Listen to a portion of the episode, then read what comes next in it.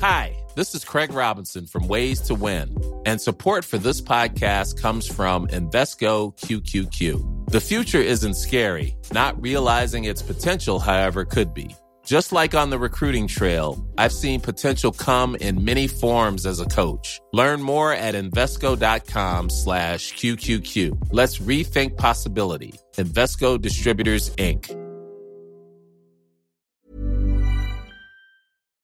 Heraldo Radio. La HCL se comparte, se ve y ahora también se escucha. Inicia las noticias de la tarde con Jesús Martín Mendoza en Heraldo Radio.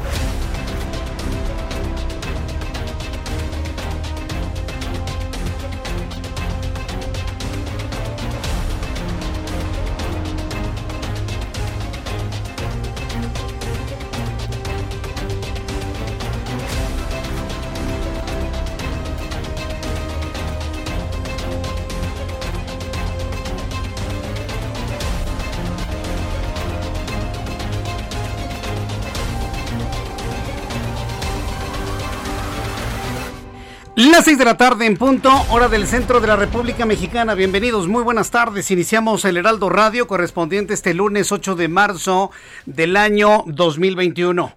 Me da mucho gusto saludarle a través de los micrófonos del Heraldo Radio en toda la República Mexicana en un día especial, en un día emblemático, no nada más para México, sino para todo el país.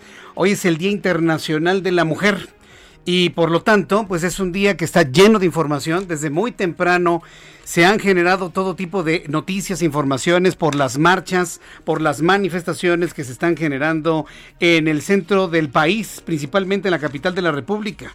Por supuesto, todas estas manifestaciones suceden en la República Mexicana, en las principales ciudades. Sin embargo, bueno, pues lo que ha ocurrido en la capital del país es verdaderamente importante. Vamos a tenerle toda la información de este lunes 8 de marzo del año 2021. Súbale el volumen a su radio que le tengo la información más importante hasta este momento. Como ya le adelantaba, cientos de mujeres marchan en las calles de México Cientos de mujeres están marchando este lunes 8 de marzo para exigir un alto a la violencia de género, mientras que frente al Palacio Nacional, un grupo de mujeres derribó una de las vallas colocadas previo a la manifestación que se realiza por el Día Internacional de la Mujer, que ya suma al menos 15 policías y 4 civiles heridos. Estaremos en comunicación con nuestros compañeros corresponsales, perdón, reporteros enviados especiales hasta el Zócalo Capitalino, para que nos digan cuál es el ambiente que se vive en estos momentos en ese lugar y sobre todo para conocer cuál es el ambiente que prevalece. Hay quienes han hablado de una vigilancia extrema, hay quienes han visto a personas extrañas en la parte superior del Palacio Nacional. No podemos confirmar absolutamente nada en este momento. Yo sí le pido por favor que esté usted al pendiente toda la información que le tenemos en unos instantes aquí en el Heraldo Radio.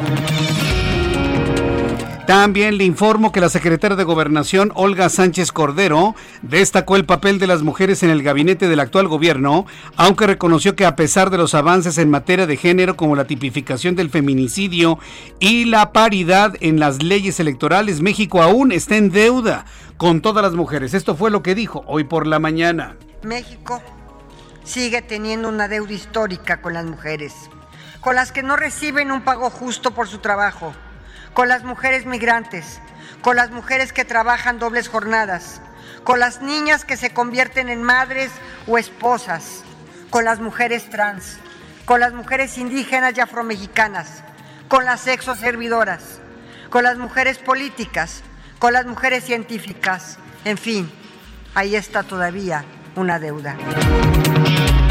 Bueno, pues esto es lo que comentó la propia Olga Sánchez Cordero. Vamos a tener toda la información más adelante de lo que dijo esta mañana aquí en el Heraldo Radio.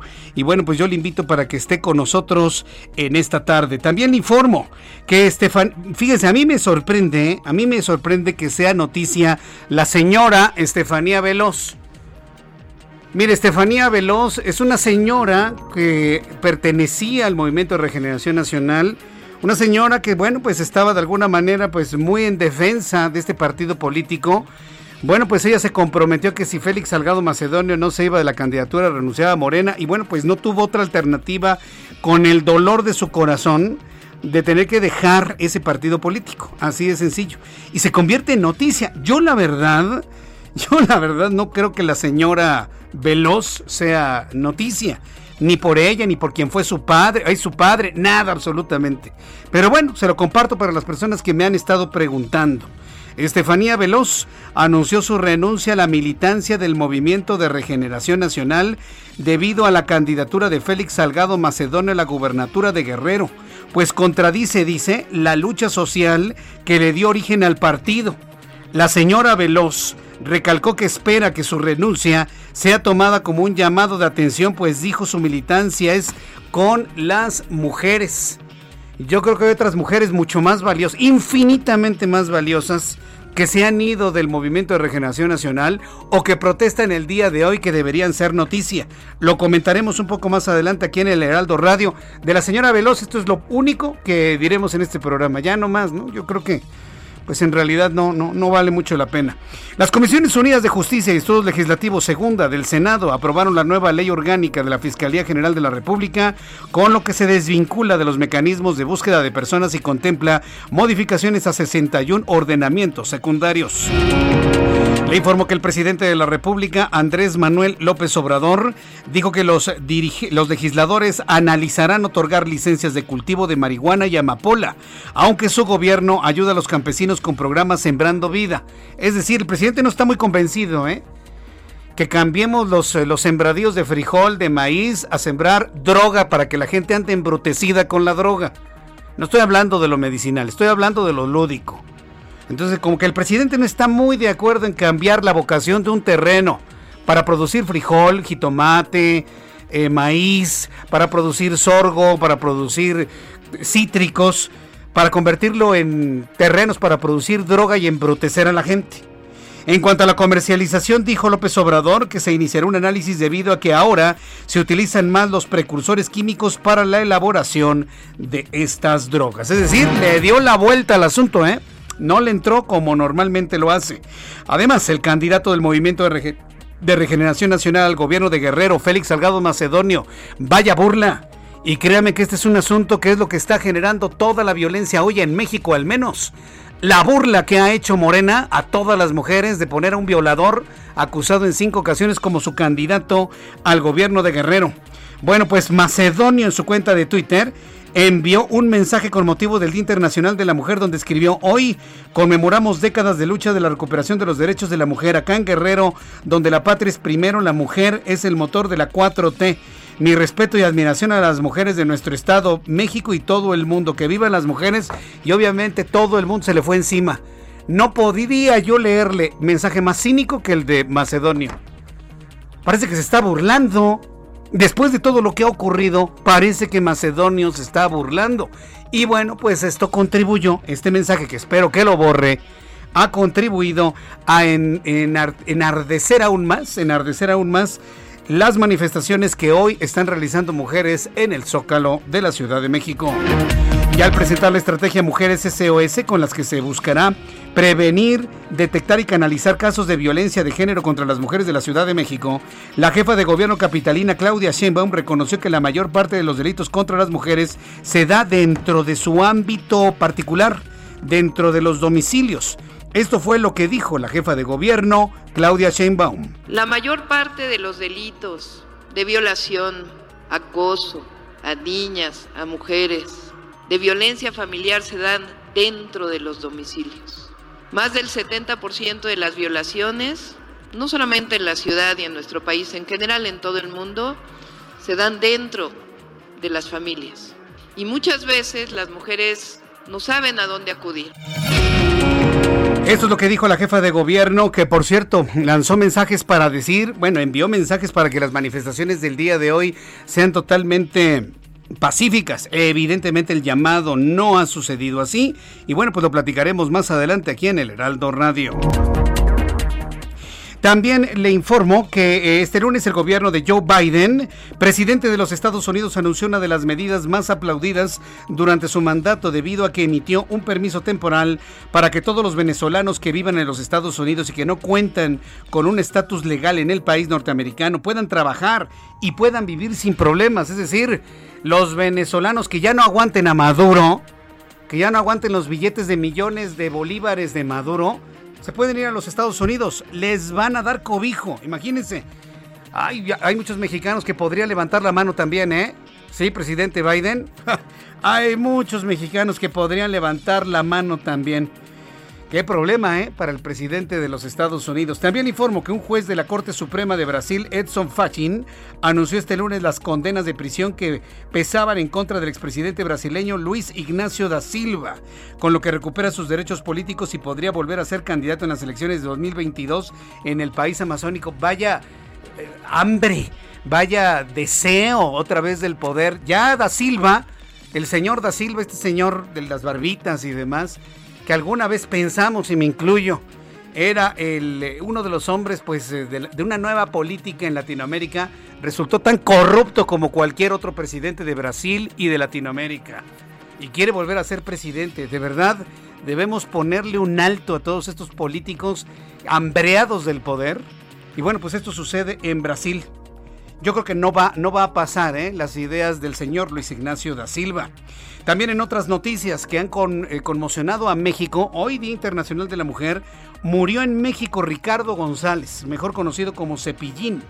El personaje de un payasito, Cepillín, finalmente murió hoy a los 75 años en una clínica en satélite. Eh, donde permaneció varios días hospitalizado a consecuencia de problemas de columna vertebral que lo obligaron a ser trasladado al área de terapia intensiva.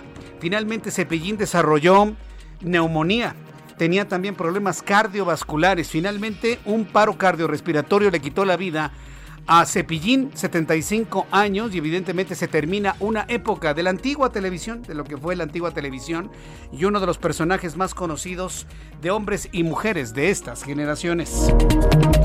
Son las 6 de la tarde con 11 minutos hora del centro de la República Mexicana. Les platicaré más adelante de Cepillín y también de otras noticias importantes el día de hoy. Vamos con nuestros compañeros corresponsales en la República Mexicana. Saludo a Charbel Lucio, quien nos tiene información desde Michoacán. Adelante, Charbel. ¿Qué tal Jesús Martín? Buenas tardes, un saludo al auditorio. Les comento que la marcha en Michoacán para conmemorar el Día de la Mujer culminó en destrozos a edificios del centro histórico de Morelia, incluido el Palacio de Gobierno. Esta marcha arrancó a las 4 30 de la tarde con eh, tres, eh, tres sectores. Uno de ellos fue de familias de víctimas, así como el separatista y el de mujeres mixto. Caminaron por la avenida Madero, pero al circular por el Congreso del Estado y el Palacio de Gobierno, pues las manifestantes realizaron unas pintas con tinta aerosol en las fachadas y quebraron eh, los cristales de las de las puertas, dañaron también las puertas de estos dos importantes edificios de Michoacán. Ese es mi reporte. Muchas gracias por esta información, Charbel. Seguimos pendientes. Seguimos pendientes. Saludo a Gerardo García, corresponsal del Estado de México del Heraldo Media Group. Adelante, Gerardo, gusto en saludarte. Bienvenido. Muy buenas tardes, Jesús Martín, te saluda a ti, a tu auditorio. Se estima que un total de 1.500 mujeres encarceladas en el Estado de México podrían recobrar su libertad mediante la aplicación de la amnistía que inició su implementación la semana pasada y que tendrá vigencia todo este año. Los perfiles se tratan de indígenas, eh, campesinas y mujeres pobres que fueron acusadas por delitos contra la salud, además que fueron obligadas a delinquir por abortar o por defender su integridad física. El diputado de Morena, Max Correa Hernández, destacó que la ley de amnistía va a aligerar la carga de miles de mujeres que tienen un familiar encarcelado de manera injusta porque son ellas las que se quedan al frente del hogar. Ejemplificó que por, eh, por cada mujer que está privada de la libertad, al menos hay dos o tres mujeres más que están sufriendo esta injusticia, en tanto por cada hombre encarcelado hay tres o cuatro mujeres más afectadas también. Eh, Max eh, Correa retomó las cifras de la ONG Reinserta, donde dice que la media de años que recibe una mujer por cometer un delito similar al que comete un hombre es de 23 años, mientras que para el varón es de 17. También eh, destaca que la Defensoría también se encuentra en mayores retos debido a que las mujeres son mayoría en la contratación de los servicios de abogado en el pago. El 48% de las mujeres privadas de la libertad recibir un abogado de oficio, mientras que la cifra para los hombres es del 32%. El reporte. Muchas gracias por esta información, Gerardo García. Vamos con Herbert Escalante desde Yucatán. Adelante, Herbert, gusto en saludarte. Buenas tardes, activistas, estudiantes, artistas y víctimas encabezaron diversas protestas en el marco del Día Internacional de la Mujer en Mérida, Les recalcaron que la pandemia de la violencia feminicida las está matando. A temprana hora de de mujeres vestidas de negro de Sí, sí, vamos a volver a hacer el enlace. Es que está alguna línea allá atrás descolgada, este Orlando. Entonces, para poder escuchar a mi compañero Herbert Escalante, bueno, en unos instantes él nos va a informar que también ha habido una jornada de protestas en Mérida. Es decir, todo lo que ha ocurrido en la capital del país, para nuestros amigos que nos escuchan en toda la República Mexicana, ha sucedido prácticamente en todos lados. Quiero informar a quienes nos escuchan a través de la radio, a través de las frecuencias del Heraldo Radio, que ya estamos con esta transmisión a través de YouTube en el canal Jesús Martín MX. Ya estamos en nuestra transmisión habitual en el canal Jesús Martín MX en YouTube. Herbert Escalante, vamos a hacer un nuevo intento. Adelante, te escuchamos desde Mérida.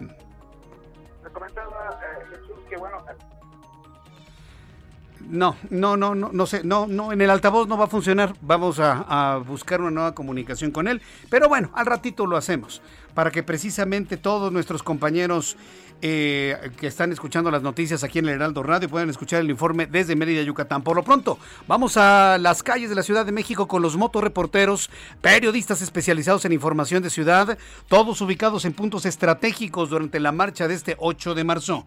Empiezo con Javier Ruiz. ¿Dónde te ubicas, Javier? Adelante, bienvenido.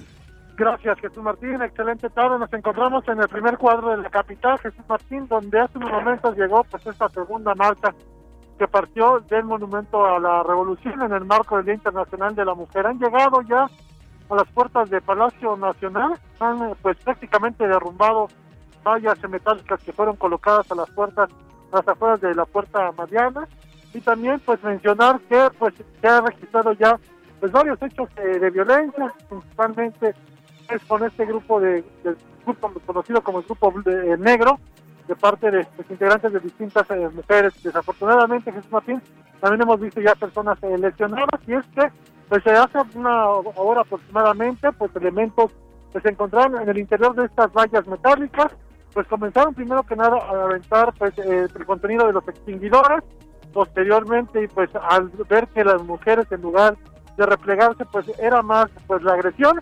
comenzaron a aventar pues gas lacrimógeno. Hasta el momento pues continúan esta serie de manifestaciones, muchas personas, muchas mujeres, pensionados también han venido familias, pues sí se están manifestando de manera pacífica, sin embargo también pues este grupo de jóvenes, principalmente chicas, son las que están pues a las afueras del palacio haciendo pues desmanes. En la plancha del Zócalo, a un costado de la bandera, han colocado también pues algunas eh, pancartas de las mujeres que han eh, fallecido, que han sido víctimas de feminicidio, y han colocado pues también ya algunas eh, fogatas mismas, pues continúan en este punto que la están alimentando. También el emblema de la Ciudad de México, pues en él fueron colocados distintos pues pancartas, distintas eh, fotos de las mujeres que desafortunadamente pues han fallecido en todo el país, así que continúan estas manifestaciones. También mencionar que poco a poco ya se han retirado muchos de los grupos que llegaron a este punto, muchos que mencionar que llegaron de manera pacífica, sin embargo, pues eh, así como llegaron, se manifestaron y se retiraron. Hasta el momento quedan cerca de unas 2.000 a 3.000 personas todavía en el primer cuadro de la capital, así que hay que tomarlo en cuenta y también pues la circulación fue cerrada totalmente al, acceso al Zócalo, tanto por 20 de noviembre, por las calles del 5 de mayo, 16 de septiembre, todo está totalmente pues cerrado, hay que evitar este punto, no está de más utilizar la avenida de los urgentes un poco más distante, pero es la mejor opción para evitar el primer cuadro de la capital. De momento, Jesús Martín, el reporte que tenemos. Muchas, muchas gracias por la información, Javier Ruiz. Estamos atentos, hasta luego, buenas tardes. Hasta luego, muy buenas tardes. Bueno, muy completo este informe. Bueno, pues así están las cosas en la capital del país. Israel Lorenzana, ¿en dónde te ubicas tú? ¿Qué observas en este momento con las marchas? Jesús Martín, muchísimas gracias. Nosotros estamos ubicados aquí muy cerca del Monumento a la Revolución, prácticamente Paseo de la Reforma, en donde continúan los cierres por parte de elementos de la Secretaría de Seguridad Ciudadana. Ya han dejado de pasar los contingentes, pero aún así tenemos todavía un numeroso grupo que está sobre Avenida Juárez, a la altura de Valderas, también a la altura del hemiciclo y por supuesto a la altura de la antimonumenta Jesús Martín frente al Palacio de Bellas Artes. El ex central Lázaro Cárdenas también cerrado y es que hay que recordar que estos contingentes salieron desde el Monumento a la Revolución con dirección hacia el Zócalo Capitalino. Se registraron incidentes severos, Jesús Martín, esto a la altura de Avenida Hidalgo y Reforma, en donde estuvieron encapsuladas un grupo de jóvenes, las cuales comenzaron alrededor del mediodía a vandalizar algunas estaciones del metro. Cuando salieron de la estación del metro Hidalgo, ahí fueron interceptadas por elementos policíacos, las encapsularon y bueno, pues finalmente al paso del segundo contingente, alrededor de las 4 de la tarde, fueron liberadas y siguieron su marcha hacia el Zócalo Capitalino. Avenida Hidalgo ya está libre, pero con muchos contratiempos para quien va con dirección hacia Lázaro Cárdenas y en el sentido opuesto, quien se incorpora con dirección hacia Puente de Alvarado. Hay muy pocas alternativas, Jesús Martín. La Avenida de los Insurgentes, por supuesto, Avenida Circunvalación, el Eje 1 Norte y también, aunque distante, Avenida Chapultepec e Izazaga pueden ser una alternativa esta tarde para quien pretende llegar a la zona del centro histórico. Jesús Martín la información que te tengo. Gracias por la información, Israel Lorenzana. Hay que cuidarse ¿eh? con esas manifestaciones en este lugar. Gracias, Israel. Claro que sí, seguimos al pendiente. Hasta luego, que te vaya muy bien. Gerardo Galicia, desde muy temprano has estado en el Monumento a la Revolución. Estuviste pues a una distancia prudente para evitar agresiones eh, revisando esta marcha. ¿Dónde te ubicas, Gerardo? Así es, Jesús Martín, y recordarás que comenzó con bastante calma, una marcha muy ordenada, pero al final se salió de control por varios grupos de jovencitas de las llamadas anarquistas y otros colectivos feministas. Fíjate que eh, un colectivo logró llegar hasta la calle de Tacuba y esa es una de las calles donde no se contaba con presencia de elementos policíacos, así que hicieron lo que quisieron, destrozaron prácticamente todos los eh, vidrios del Palacio Postal, hicieron exactamente lo mismo en el Palacio de Minería, prácticamente destrozaron el portón que da acceso al Museo Tolsá y de hecho la Plaza Tolsá Jesús Martín está la estatua ecuestre de Carlos IV, eh, eh, estaba resguardada por vallas metálicas, lograron derribarlas y con los fierros de estas enormes vallas lograron realizar todos estos destrozos. De hecho, el adoquín de la calle de Tacuba fue utilizado para poder, para tratar y romper los vidrios del Palacio de Minería y también del Palacio Postal. Ya en esos momentos, sobre la Avenida Hidalgo, alcanzamos a apreciar un gran número de elementos policíacos que se están reagrupando, pero al menos ha sido demasiado tarde. En esta calle tenemos eh, repleta, eh, repleta las fachadas eh, completamente destrozadas y hace algunos momentos estábamos en la calle de Filomeno Mata. También hay varios edificios donde las jovencitas lograron eh, retirar las vallas metálicas y hacer muchísimos destrozos. Toda esta zona sigue completamente cerrada, de preferencia hay que evitar el primer cuadro de la ciudad. Y por lo pronto, Jesús Martín, el reporte. Muchas gracias por la información, Gerardo Galicia. Excelente tarde. El ánimo ha estado caldeadísimo en la capital del país, así como en ciudades importantes en todo el país. Vamos con Daniel Magaña. ¿En dónde te ubicas, Daniel? Adelante, muy buenas tardes. ¿Qué tal, Jesús Martín? Eh, muy buenas tardes. Bueno, también en otro de los contingentes hemos arribado aquí hacia la zona del Zócalo Capitalino, pero fíjate que uno de los principales pues, enfrentamientos con elementos de la Secretaría de Seguridad Ciudadana se dio en la zona de la Avenida Paseo de la Reforma e Hidalgo. Y es que en este punto, al filo de la una de la tarde, a las 13 horas, bueno, fueron encapsulados un grupo de unas 10 eh, mujeres, las cuales, bueno, pues las autoridades les exigían que entregaran, pues, algunos objetos metálicos y pinturas con los que pudieran dañar. Esto generó, pues, que estuvieran retenidas por parte de los elementos policíacos y que algunos contingentes arribaran hasta ese punto para enfrentarse con los uniformados y finalmente después de dos o tres horas, bueno, pues tuvieron que dejarlas en libertad. Esto, eh, bueno, es un decir, más bien las dejaron que continuaran su trayecto y finalmente este contingente ingresó sobre la zona de Hidalgo hacia la zona del eje central Lázaro Cárdenas. Obviamente ya habrá recuento en cuanto a los daños materiales a todos los giros mercantiles del primer cuadro de la capital, pero precisamente prácticamente toda la actividad comercial en el primer cuadro, bueno, pues cesó debido a estas marchas que se han presentado a lo largo del día. Martín. Muy buena tarde. Correcto, regresaremos contigo más adelante, Daniel Magaña. Muchas gracias por la información. Continuamos atentos. Hasta luego. Bueno, pues regresaremos con todos nuestros compañeros reporteros en el momento en el que sea necesario. Han derribado las vallas en el Zócalo. han entrado en la parte, en el área que está entre las vallas y el Palacio Nacional. ¿Qué más va a ocurrir? Bueno, no lo sabemos. En unos instantes estaremos con más reporteros. Ingrid Montejano también se encuentra en el lugar. Y bueno, cuando el reloj marca las 6 de la tarde con 23 minutos, hora del centro de la República Mexicana, bueno, pues vamos a estar muy atentos con lo que sucede en este lugar. Antes quiero decirle, antes quiero comentarle que toda esta situación que se ha generado en... Em, en el Zócalo ha provocado también errores y excesos por parte de algunos elementos de la policía capitalina. Quiero decirle que en el Metro Hidalgo, una de nuestras compañeras reporteras, periodistas, Leslie Pérez, fue detenida y le pusieron hasta, hasta, esposas. Bueno, quiero decirle que ya la Secretaría de Seguridad Ciudadana, quiero agradecer infinitamente a la Secretaría de Seguridad Ciudadana, han tomado eh, participación en estos hechos. Evidentemente nuestra reportera no causó ningún tipo de desmán y destrozo, estaba cubriendo la nota y la agredieron de tal forma que hasta esposas le pusieron. Bueno, las, las policías involucradas en ello han sido separadas de sus cargos. En asuntos internos ya están investigando las razones por las cuales actuaron de esa manera. Y quiero agradecerle a la Policía Capitalina a todos los involucrados en este caso que, que, lo, que lo reclamamos, pedimos el apoyo, se determinó que nuestra eh, reportera no hizo absolutamente nada y finalmente están dando su declaración. Separados de su cargo quienes cometen excesos. Vamos a ir a los anuncios y regreso con más de esto. Le invito para que me escriba a través de Twitter arroba Jesús Martín MX y en YouTube Jesús Martín MX. Escuchas a... Jesús Martín Mendoza con las noticias de la tarde por Heraldo Radio, una estación de Heraldo Media Group. Heraldo Radio, la HCL se comparte, se ve y ahora también se escucha.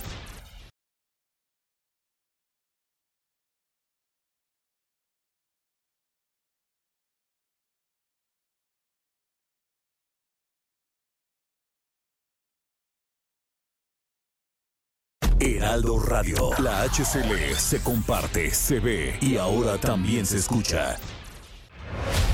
Escucha las noticias de la tarde con Jesús Martín Mendoza. Regresamos.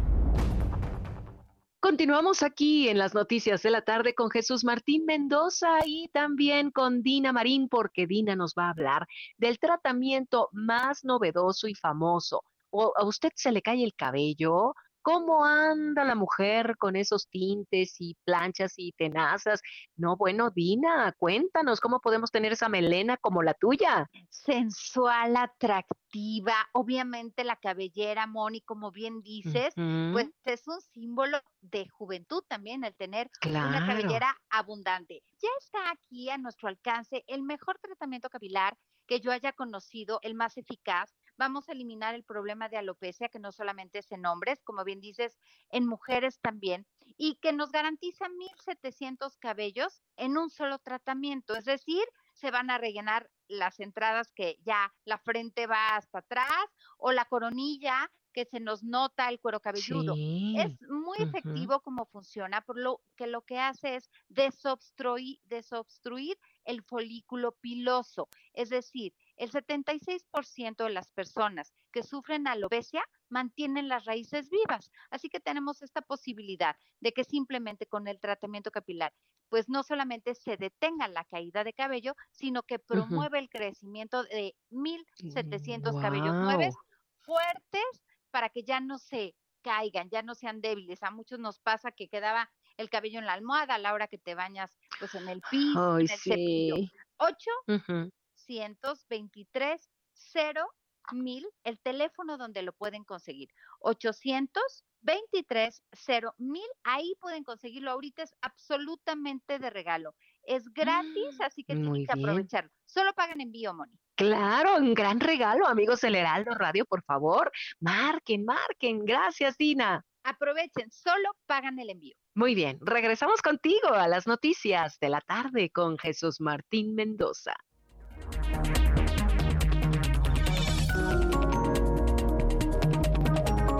Ya son las 6 de la tarde con 32 minutos, las 6 de la tarde con 32, hora del centro de la República Mexicana. Bueno, vamos a continuar con la información. ¿Ya tenemos a Ingrid? Vamos a continuar con la información aquí en el Heraldo Radio. A ver, pero antes vamos con Abraham Arreola, ¿no? Fíjese, hoy, 8 de marzo, Día Internacional de la Mujer, un día que se estableció en 1950. Pero no éramos conscientes de esta conmemoración, vamos a llamarlo así, de una manera tan intensa, más que en los últimos, ¿qué le gusta? ¿10 años? Yo creo que en los últimos 10 años es cuando realmente se ha tomado atención a un día como hoy. Antes, mire, pasaba como si nada, ¿eh? eh se lo digo, pues ya tengo ya muchos años en esto.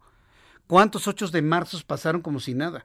Y de unos 10 años a la fecha, precisamente cuando coincide con un incremento en los feminicidios y todo este drama que viven miles de familias en nuestro país y en el mundo, es que se empieza a convertir el Día Internacional de la Mujer en el Día Internacional de las protestas en contra de la violencia contra las mujeres. Vamos a entrar en contacto con Abraham Arreola, que como todos los días nos dice qué sucedía un día como hoy en México, el mundo y la historia. Adelante, Abraham. Amigos, bienvenidos. Esto es un día como hoy en la historia 8 de marzo. 1856. El presidente Comonfort derrota a las fuerzas conservadoras en Ocotlán, Jalisco. 1915. La Ciudad de México sufre una severa hambruna mientras la capital del país está a cargo de Roque González Garza como presidente por la Convención Revolucionaria. 1975. La ONU declara el 8 de marzo como Día Internacional de la Mujer en el marco del Año Internacional de la Mujer, celebrado también en la Ciudad de México. Amigos, esto fue un día como hoy en la historia. Gracias. Muchas gracias Abraham Arreola por eh, las efemérides del día de hoy. Bueno, pues vamos directamente hasta el Zócalo, ¿verdad? Allá se encuentra Ingrid Montejano, reportera, periodista del Heraldo Media Group el día de hoy hacia las 2, poco después de las 2 de la tarde, tuvimos varios enlaces con Ingrid Montejano, quien nos mostró, bueno, antes de la llegada de todos los contingentes, el gran muro de la vergüenza, un muro de metal que resguarda el Palacio Nacional por el miedo que quién sabe quién habrá tenido, con el pretexto falaz y pueril de, ay, es que para que no pinten las paredes del Palacio Nacional, pusieron un, un muro de metal donde se escribieron los nombres de todas las víctimas, flores, todo tipo de, elementos en color morado en recuerdo de este día. Ingrid Montejano, haznos una crónica de lo que has vivido durante las últimas horas. Qué gusto escucharte. Bienvenida. Muy buenas tardes. Muchísimas gracias Jesús Martín, qué gusto también escucharte ahora aquí en radio. Así es, desde el día viernes se colocó todo este muro que protege la Suprema Corte de Justicia, el Palacio Nacional y la Catedral Metropolitana y el fin de semana diferentes grupos de mujeres llegaron hasta este punto para colocar nombres, flores, veladoras, algunos retratos de mujeres, de todo tipo de muestras de solidaridad y pues también de exigencia de seguridad para nosotras las mujeres. Sin embargo, pues este muro es lo único que dividía a todas las mujeres que pudieran pasar a Palacio Nacional y alrededor de las dos de la tarde, dos y media, cuando comenzaron a llegar los contingentes a este primer cuadro de la Ciudad de México, pues su única intención era tirar todo este muro y estas vallas. También contigo en televisión veíamos cómo por la parte de adentro, entre el muro y el Palacio Nacional, diferentes mujeres y grupos de mujeres policías resguardaban y lo que ha pasado durante estas últimas eh, seis horas prácticamente, pues es que diferentes grupos han estado contendiendo, golpeando, pateando, incluso pudieron tirar tres hojas de este muro y tuvieron que llegar elementos de seguridad ciudadana, de protección civil para tratar de evitar que se brinquen. Y ha sido un ir y correr, gritar, golpear en repetidas ocasiones hemos también nosotros tenido que correr porque disparan algún tipo de gas lacrimógeno que pica la garganta, que te hace llorar los ojos y es la única forma en la que se logran dispersar tanto las mujeres como las policías. Así que ha sido una tarde muy complicada aquí en el primer cuadro de la Ciudad de México, Jesús Martín. Eh, eh, quiero preguntarte, eh, hay muchas versiones de lo que se ha visto en la parte superior del Palacio Nacional. Hay inclusive hasta algunos medios de comunicación que mostraron fotografías de personas con algo que parecen armas largas. Sin embargo, esos medios de comunicación han borrado esas informaciones a través de las redes sociales. ¿Qué has visto tú, eh, Ingrid Montejano? Pues mira, la realidad es que sí vimos algunas personas en la azotea del Palacio Nacional, incluso logramos captar un video, eh, las mismas jóvenes gritaban que esas personas estaban armadas, que eran ellos quienes estaban lanzando las bombas lacrimógeno, sin embargo, pues ya hay muchas versiones, eh, ahorita circula una versión en redes sociales que no son armas largas que disparen algún tipo de munición, sino que son bloqueadores de señal, tanto para la gente que ahí y sobre todo para los drones. Entonces sí es un poco alarmante, sin embargo, a la vista de todo y a la distancia del piso hacia el techo, sí se pudiera ver como si fuera un arma larga. Pues sí, aquí, sí, eso, perdón, y se los digo desde aquí, señores, de estos micrófonos, eso es inverosímil. Si es un dron, lo puedes hacer perfectamente bien sin exhibirse hacia afuera. o sea, si es un equipo para poder lanzar un dron, se hace pues, en el centro del patio superior y se acabó y nadie lo ve. Pero están asomados, es decir, hay una intencionalidad de ver ese equipo, Ingrid. Así es, este, es raro porque además Muy raro. conforme veían que la gente se asomaba o veía hacia arriba, pues evidentemente se colocaban entre estos muros o columnas que tiene la parte inferior del Palacio Nacional. Tiene como un eh, tipo de picos, entonces ahí es donde se resguardaban ellos. Vaya, pues, oye, quiero preguntarte, todo ese muro que nos presentó antes televisión finalmente sucumbió, fue tirado, fue derribado, ¿no? ¿Y entraron las mujeres hasta Palacio Nacional?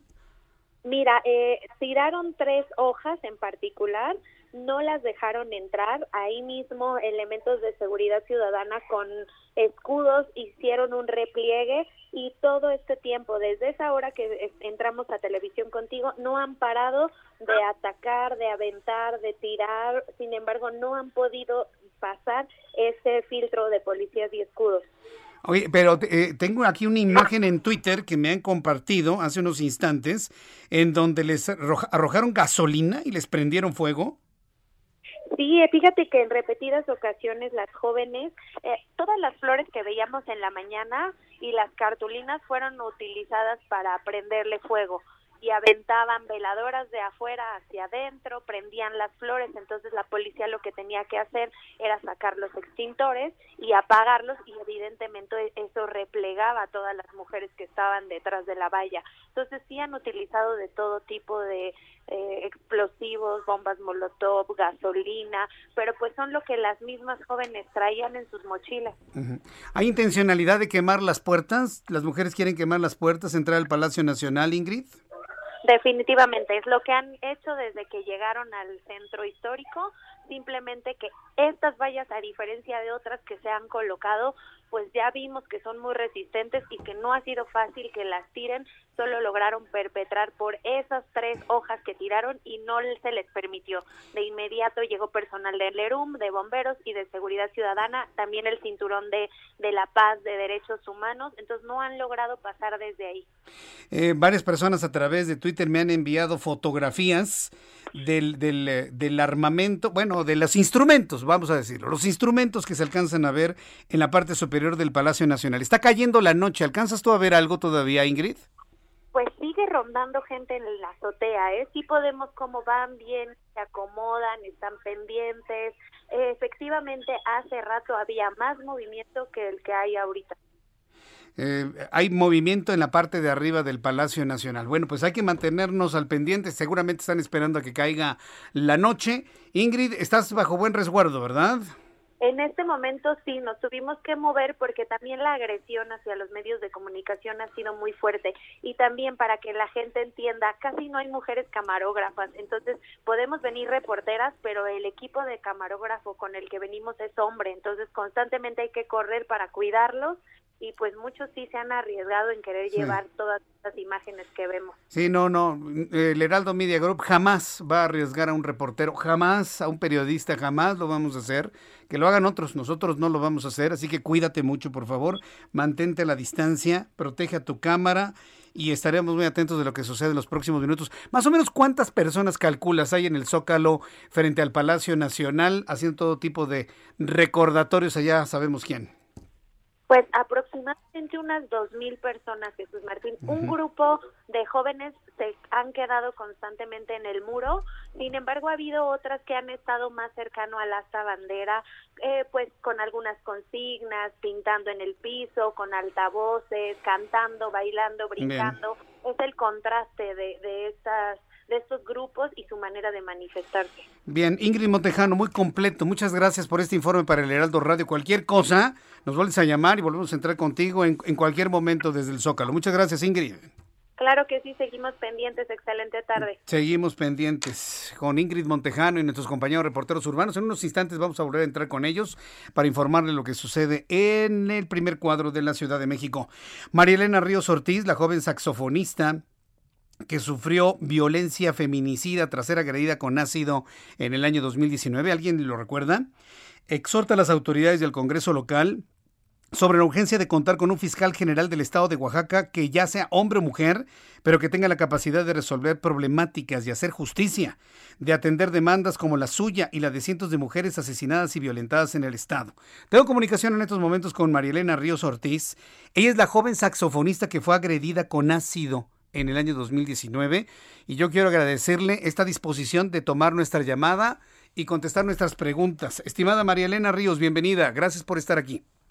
Hola, muy buenas tardes tengan todos ustedes. Muchas gracias por el espacio. Un día importante, emblemático, 8 de marzo, Día Internacional de la Mujer, que se ha convertido en un día de protesta, en un día de protesta contra la violencia hacia las mujeres.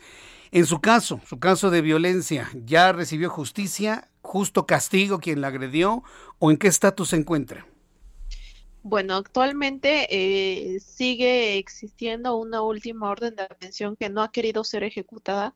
Te voy a decir rápido, rápidamente por qué no ha querido. Desafortunadamente, el pasado viernes, el licenciado Rubén Vasconcelos renunció a la Fiscalía General del Estado de Oaxaca. Semanas anteriores, eh, yo casi no salgo, solamente salgo a la Fiscalía o a mis tratamientos médicos a la ciudad. Y en el trayecto de uno de ellos, al llegar a, la ciudad de Guajuapan, que es en donde radicó, vi al último agresor, sin cubreboca, para variar.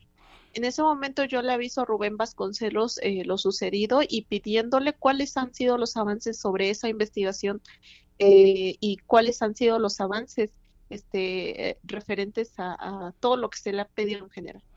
Y lo que hace Rubén Vasconcelos eh, se enoja primero no me contesta las llamadas, no me contesta los mensajes y hasta que quiso me contestó un solo mensaje en donde déspota, cortante e insensible me dijo, ya te dije que estamos trabajando. No hizo absolutamente nada, el agresor sigue libre.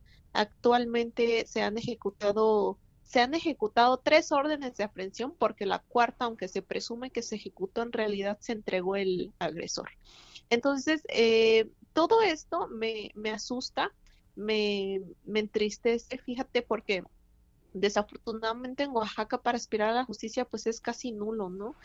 Eh, desafortunadamente para que puedas aspirar a ella tienes que hacer las cosas mediáticas y evidenciar a la fiscalía de, de lo pésimo que, que trabajas y eso se le llama trabajo. Eh, o sea, ha pasado todo. Ha pasado, perdón que le interrumpa, pero es que ha pasado todo este tiempo prácticamente sin un avance concreto con todos esos pretextos. Efectivamente, no se ha avanzado absolutamente nada. El, el pasado diciembre, el Tribunal Superior de Justicia eh, adicionó, reaperturó la investigación por dos meses más, porque el Ministerio Público, que se supone es eh, está a cargo de mí, también es mi defensa, pareciera que acuerda siempre las cosas a favor de, de la defensa de mis agresores, ¿no? Todo este tiempo la fiscalía hizo absolutamente nada, eh, todo eh, eh, lo que se aportó, las pruebas que pude aportar como mis dictámenes médicos y demás, lo hizo mi defensa. Y, y en este caso sí, ¿cómo no va a dar coraje que por medio de redes sociales que son maravillosas, también haya cierta desinformación? Cuando la fiscalía eh, sale a decir eh, cifras que honestamente son maquilladas, en el periodo de Rubén Vasconcelos hubo más de 510 feminicidios que se pudieron denunciar porque muchas no lo hacen. Y él maquilló las cifras diciendo que eh, resolvió el 75% de esos 510, cosa que es verdaderamente falsa porque no pudo resolver ni el 10, ni el 10% de los feminicidios que ocurrieron en Oaxaca. Rubén Vasconcelos rompió récord en las cifras de feminicidios en Oaxaca, cosa que jamás se había visto en ninguna administración. ¿Qué es lo que sigue? ¿Qué es lo que, lo que hay que hacer? Es decir, eh, tomando en cuenta su situación, el de otras mujeres, eh, ¿qué es lo que está usted demandando en estos momentos a las autoridades del estado de Oaxaca? Vaya, le diría que hasta al gobernador. Bueno, yo lo que este, puedo sugerir como víctima, como ciudadana, como oaxaqueña que soy eh, muy afortunada en el sentido de, la cultura, ser de aquí, eh, pero muy desafortunada en, la, en el tipo de justicia, eh, yo hago un llamado a que las personas que aspiren al puesto de fiscal general, ya sea hombre o mujer, que de verdad sea una persona con convicciones, que tenga ganas de trabajar, que sea empática, que comprenda los derechos humanos, que comprenda que es un, juicio oral porque desafortunadamente en la fiscalía hay un total desconocimiento de cómo se aplica la ley ahora y hay una inmensidad de corrupción que asusta, a mí me asusta mucho y temo mucho ah, por mi vida porque definitivamente no dan seguridad y también por la de muchas mujeres. En este momento yo lo que puedo decir es dar, dar mi voz por las que no han podido porque desafortunadamente somos muchas. En el caso de Oahuapan, Zaira Leticia eh, Loyola está desaparecida desde octubre y no saben ni dónde están. Es muy curioso que un organismo de inteligencia, si es que a eso se le dice, porque sí le dicen, no pueda dar siquiera con mi último agresor, que, que, lo tuve que ver yo por las calles de Oahuapan de León. Eh, es inaudita esta situación que estamos pasando. Es inaudito. Y vaya. y yo lo que le quiero decir es que lamento mucho que su caso no haya avanzado, pero afortunadamente que se haya mediatizado, efectivamente, usted se convierte en voz de muchas mujeres que de otra manera no hubiesen tenido la posibilidad de ser conocidos sus casos. Manténganos, por favor, informados de cómo va avanzando, si es que avanza el asunto, ahí en el estado de Oaxaca, para poderlo comentar y, comunicar al público que en su momento estuvo muy, muy interesado en el caso de usted. ¿Cómo se ha sentido? ¿Cómo ha desarrollado su vida en estos casi dos años? Honestamente no se puede desarrollar la vida porque todo toda mi atención, mis energías son a la recuperación física, que son, es muy dolorosa y que revive mucho el malestar que tuve en un principio cuando tenía la ácido encima. Y por otra parte, la energía pues la, es directa a la fiscalía, ¿no? Porque tengo que ir constantemente a presionar para que hagan el trabajo, porque hasta eso les molesta que les preguntes o les sugieras que tienen que hacer. Les molesta si, si mi asesoría eh, aporta pruebas. Pareciera que defienden a, a los agresores. Entonces, eh, pues no puedo, mm, en ese caso sí me entristece porque cuando yo estuve en una cama de hospital, lo que más quería era abrazar, era volver a tocar. Ahora tengo que salir infinidad de veces a la ciudad de Oaxaca para que me puedan atender. Me arriesgo a que nuevamente me dé COVID porque ya me dio por la misma situación de dar esas vueltas.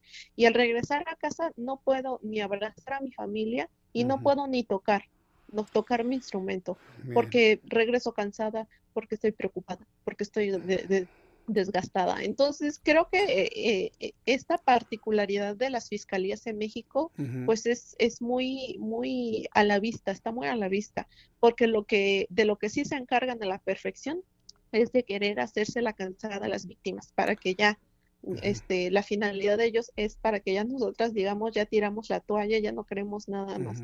Pero este no es mi caso. Eh, yo estoy acá por por lo que me hicieron, porque le hicieron también a mi familia de manera indirecta y también por las mujeres que desafortunadamente las cohiben, les, las amenazan eh, para que no puedan denunciar, porque eh, creo que es muy importante que, que esto también se da a conocer, porque no soy el único caso.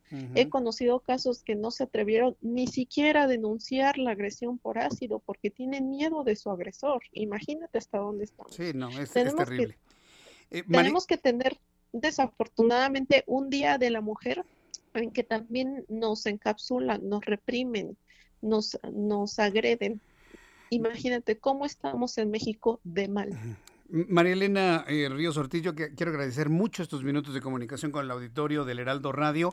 Varias personas que la han escuchado a través de nuestras plataformas digitales y de radio que se han comunicado conmigo, me están pidiendo que esta entrevista se la envíe al gobernador.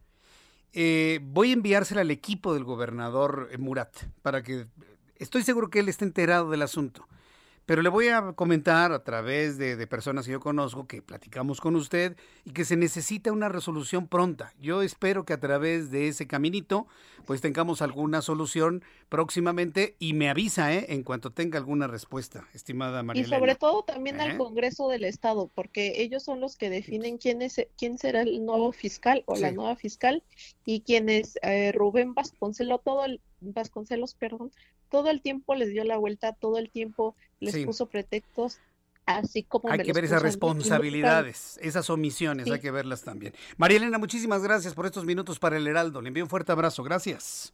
Gracias, bonita tarde a todos. Hasta luego, que le vaya muy bien. Y miren lo que yo estoy leyendo a través de nuestras plataformas de contacto. Saludos para María Elena, saludos para la señorita María Elena Ríos, que se necesita mucha fuerza y paciencia para recibir justicia. Le dice FJMC, Jesús Martín envía el caso al gobernador. Eh, dice que les importa los uh, chairos mucho mi canal. Bueno, pues claro que les importa, por supuesto. Llegamos a miles de personas en toda la República Mexicana, por supuesto. Eh, dice la justicia de Oaxaca, poderoso caballero, es don dinero. Eso es que lo lamentable este asunto. Mire, he tenido contacto con el gobernador de Oaxaca, Alejandro Murat. Yo le envío un saludo desde aquí. Tuve oportunidad de platicar con él y otros colaboradores, otros colegas míos hace algunos días. Y es un hombre joven que de verdad, mire, si no lo viese así no se lo diría, pero se lo comparto porque lo vi que es un hombre que quiere dejar las cosas bien hechas en Oaxaca. Cualquier persona que quiera hacer algo bien en una sociedad que tiene resistencias, evidentemente se va a tardar. Algunas cosas las va a poder hacer y otras no las va a poder hacer.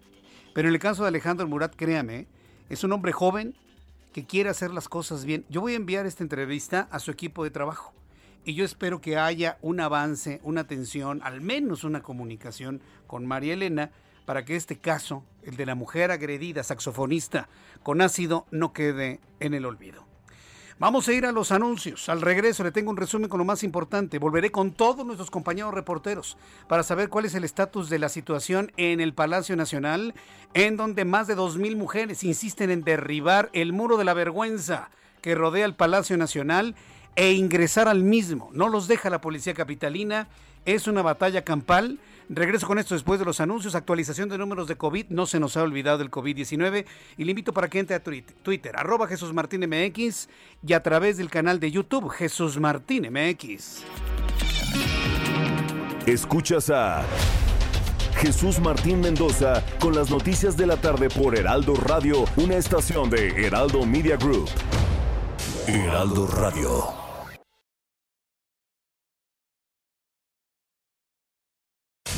Heraldo Radio. Escucha las noticias de la tarde con Jesús Martín Mendoza. Regresamos.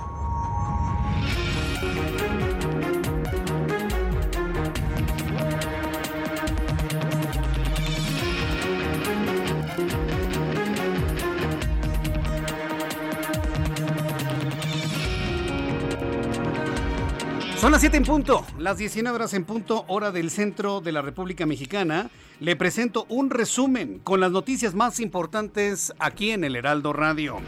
En entrevista con el Heraldo Radio y con este servidor Jesús Martín Mendoza, la saxofonista oaxaqueña María Elena Ríos Ortiz, sobreviviente de un intento de feminicidio, externó su postura sobre la violencia de género que prevalece en México y la impunidad existente en la mayoría de sus casos, incluido el suyo en Oaxaca en el que su agresor sigue libre debido a la prepotencia de la Fiscalía del Estado de Oaxaca y la falta de avances. Esto fue lo que nos dijo María Elena en entrevista con el Heraldo Radio. Lo que hace Rubén Vasconcelos eh, se enoja.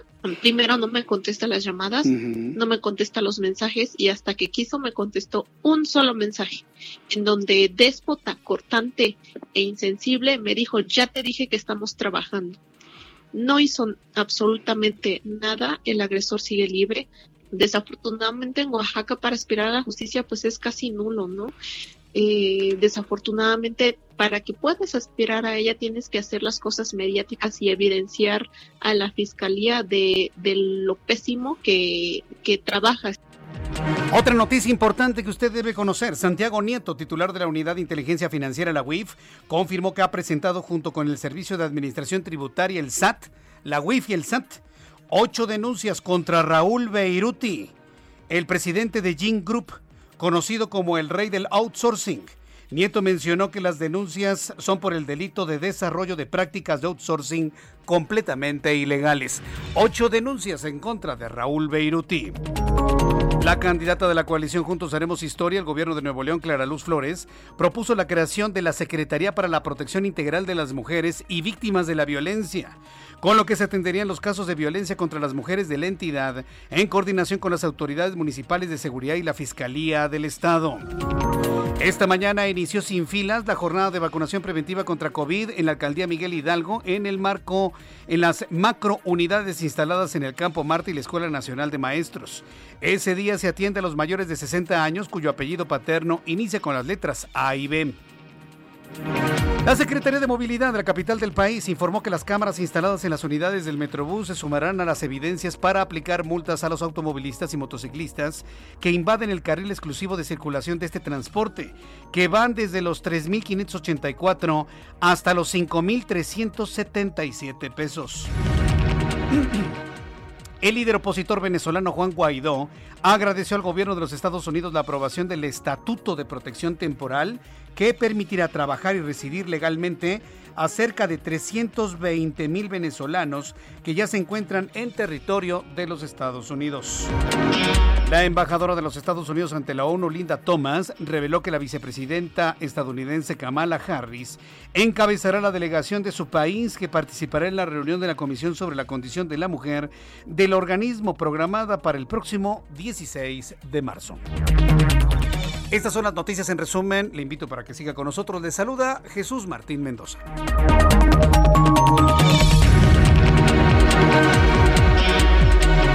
Ya son las 7 con 4, las 19 horas con 4 minutos hora del centro de la República Mexicana. Agradezco mucho a todos nuestros, nuestros amigos que nos están saludando a través de nuestra plataforma de YouTube. Muchas gracias, Ale Flor.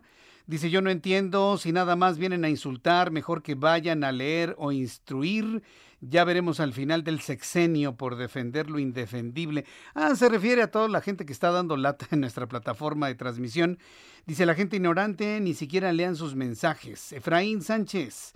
Muchas gracias, Efraín. Saludo a Jerry Andrés Galicia. También muchísimas gracias. Vamos con nuestros compañeros reporteros urbanos, periodistas especializados en información de ciudad.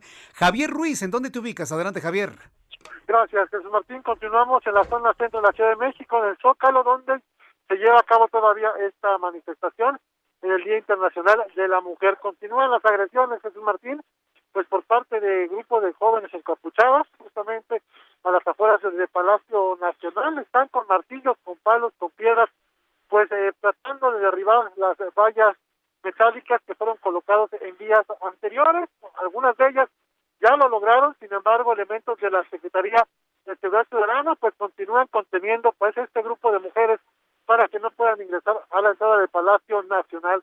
Es un grupo de cerca de 40 mujeres ya nada más las que están haciendo estos disturbios, sin embargo, todavía hay mil personas más en la plancha del Zócalo, todos ellos distribuidos, todavía manifestándose de manera pacífica. Mencionar Jesús Martín que continúan también pues los cierres al Zócalo, a la estación del metro Zócalo, también al primer cuadro de la capital vía vehículo, así que todas las personas que vienen transitando sobre 20 de noviembre, llegando a la calle de de, de José María Pino Suárez, pues son desviados hacia la zona del eje central Lázaro Cárdenas. El eje central también por algunos momentos pues, se mantuvo cerrada la circulación, así que no está de más utilizar pues, la avenida de los insurgentes un poco más distante para quien desea llegar hacia la zona norte de la Ciudad de México, mientras continúa esta manifestación aquí en el Palacio Nacional y poco a poco pues también se van retirando este grupo de mujeres. De momento, Jesús Martín, el reporte que tenemos. Muchas gracias por la información, Javier Ruiz. Estamos atentos, buenas tardes. Quiero informarle, tengo información de último momento sobre los hombres presuntamente, presumiblemente armados en la parte alta del Palacio Nacional.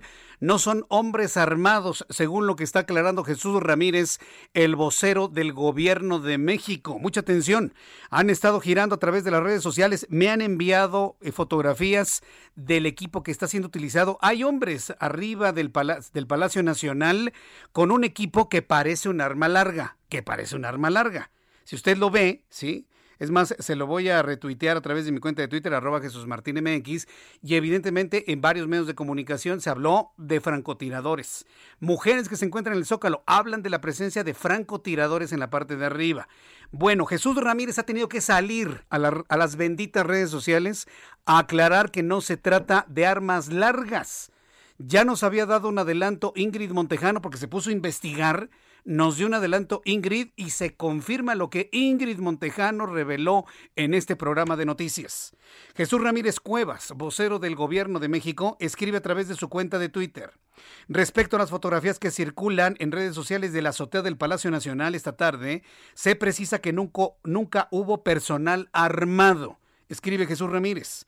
Se trató de personal de resguardo que utilizó un inhibidor de drones Repito, se trató de personal de resguardo que usó un inhibidor de drones tipo Hikvision o Vision para evitar vuelos sobre Palacio por ser un área reservada por seguridad. Es decir, subieron a hombres con unos equipos o un equipo Vision para derribar drones de los manifestantes que estuviesen ahí en el lugar y estuvieran tomando videos y demás desde arriba yo no sé si nada más arriba del edificio del Palacio Nacional o en todo el Zócalo. El caso es que ha revelado Jesús Ramírez que se trata de equipo inhibidor de drones, lo que se revela en las fotografías que están circulando por las redes sociales. Y además acompaña una fotografía con el equipo. Lo puede ver usted en mi cuenta de Twitter, arroba Jesús Martín MX, arroba Jesús Martín MX. Ahí está el tweet de Jesús Ramírez, la fotografía que adiciona y usted puede comparar con las imágenes que están circulando ya en todas las redes sociales. Ha caído la noche en el Zócalo Capitalino, han encendido una gran fogata las mujeres. No se van a mover del Zócalo hasta que entren al Palacio Nacional. Israel Lorenzana, adelante, muy buenas noches. ¿Dónde te ubicas? Jesús Martín, muchísimas gracias. Yo tengo información para nuestros amigos automovilistas que se desplazan a través de Puente de Alvarado y su continuación la ribera de San Cosme. Hay algunos asentamientos al cruce con la avenida de los insurgentes, esto debido al lento cambio de luces en los semáforos y también más adelante para incorporarse a la México-Tacuba, aquí también asentamientos al cruce con el circuito interior. No hay que abandonar esta arteria Jesús Martín superando este último punto la circulación mejora para nuestros amigos que van con dirección hacia el perímetro del Estado de México, me refiero hacia la zona de Naucalpan.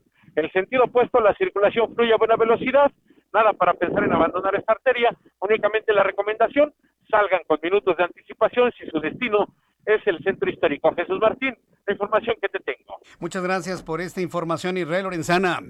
Hasta luego. Saludo con mucho gusto a Gerardo Galicia. ¿Dónde te ubicas, Gerardo? Adelante. El gusto es nuestro, Jesús Martín, excelente noche ya. Y tenemos todavía cierres a la circulación de la calle de Tacuba, la acabamos de recorrer hasta algunos momentos. Esa calle está siendo utilizada para esa línea está mal. ¿sí? Bueno, vamos, voy a cambiar de línea telefónica a Gerardo Galicia. Daniel Magaña, ¿dónde te ubicas? Adelante, Daniel. ¿Qué tal, Jesús Martín? Bueno, pues ahora ya empieza a concluir toda esta actividad. Pues que se generó en el primer cuadro de la capital, la zona de la avenida Pino Suárez, pues presenta pues eh, realmente todavía está cerrado en algunos tramos, pero muchos de los eh, manifestantes que se trasladan en dirección hacia la zona de Calzada San Antonio Abad avanzan sobre esta vía, así que bueno, pues hay que tomarlo en cuenta las personas que pues se trasladan más adelante hacia la zona de Avenida Fray Servando, la zona pues ya a partir de esta zona de Pino Suárez, pues ya el avance sobre la calzada San Antonio Abad para que se para quien abandona la zona centro y se traslada hacia la zona del viaducto con un eh, mucho mejor avance. El reporte muy buenas noches. Gracias, Daniel Magaña. Fuerte abrazo. Ya tengo comunicación con Gerardo Galicia. Adelante, Gerardo, te escuchamos. Así es, Jesús Martín, excelente noche y seguimos recorriendo el primer cuadro de la ciudad y tenemos información para nuestros amigos que desean utilizar el eje central. Todavía lo encontramos con cierres a la circulación y es el mismo caso de la avenida Juárez y la avenida Hidalgo. Estas vías, Jesús Martín, están siendo utilizadas para poder salir del primer cuadro de la capital